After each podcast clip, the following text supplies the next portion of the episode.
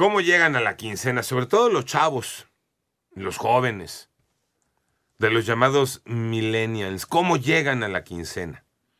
Ahí les va un datito.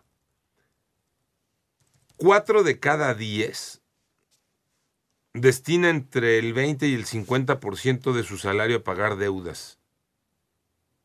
Y están eh, volteando a ver los préstamos para, ¿no? Para aferrarse un poco a la quincena. Esto ha provocado en las casas de empeño, sobre todo, y aplicaciones de préstamos informales, una demanda este, de esas estratosféricas.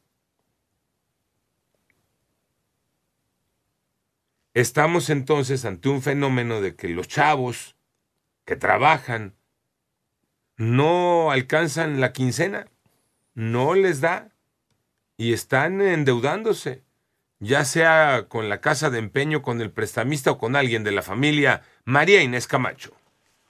Gracias, Alejandro. ¿Qué tal? Muy buenos días. Buenos días también a tu auditorio. Bien lo dices, Alejandro, empleos entre uno y dos salarios mínimos diarios, una informalidad laboral que alcanza 32 millones de mexicanos. Esto es una tasa del 55.5% de la población ocupada, de acuerdo con datos del INEGI. Y si a esto le estamos agregando esa falta de una educación financiera, pues está provocando un incremento de personas que piden prestado a familiares casas de empeño y aplicaciones ilegales para poder completar sus gastos o liquidar deudas.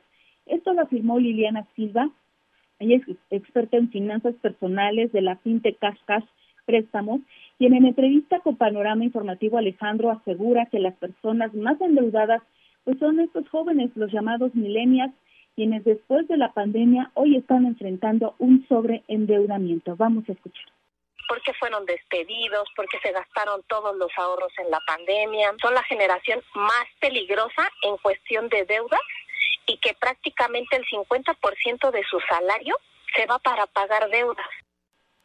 Alejandro. Oye, Marinés, eh, hablamos de un 50% de salario que se va para pagar deudas en una generación que entonces vive al día, ¿no?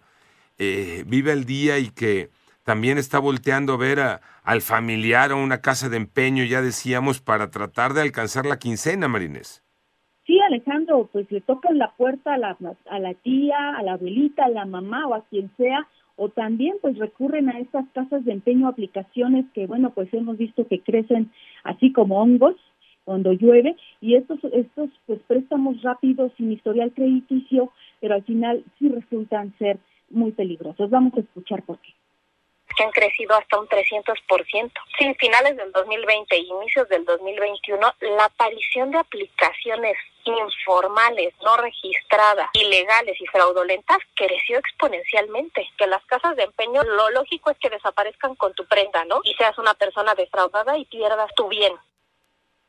Pero ¿qué pasa, Alejandro, con esas aplicaciones en línea que ofrecen préstamos rápidos sin tanto trámite? Vamos a escuchar la gente le dice, oye, tú deposítame 500 pesos y yo te voy a prestar 5 mil pesos. Increíblemente los depositas. En ese momento se desaparecen y se quedan con tus 500 pesos, ¿no? Pero hay otras aplicaciones que te extorsionan, que toman todos tus datos y les piden dinero a tus familiares. O sea, hoy en día el tener el cuidado con tus datos sensibles, que la mayor parte de las personas no entienden qué son los datos sensibles y no le prestan atención, es muy peligroso.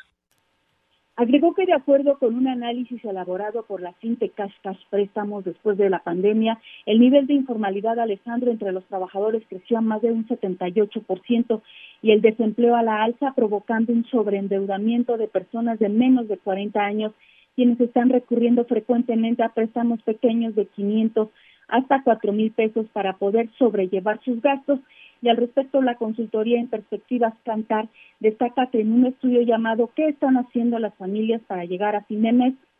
pues revela que el endeudamiento es una realidad para el 41% de los mexicanos, además de que la percepción de que empeoró la economía en los últimos 12 meses es del 41.8%. Alejandro, el panorama que te tengo. Pues triste panorama, Marines, triste panorama para, en general, ¿no? Para el trabajador mexicano. Gracias, Marínez Camacho. Ocho y cuarto, panorama informativo. 88.9, información que sirve Yo soy Alejandro Villalbazo en el Twitter, arroba Villalbazo13. Arroba Inaki Manero. Arroba Cervantes guion bajo.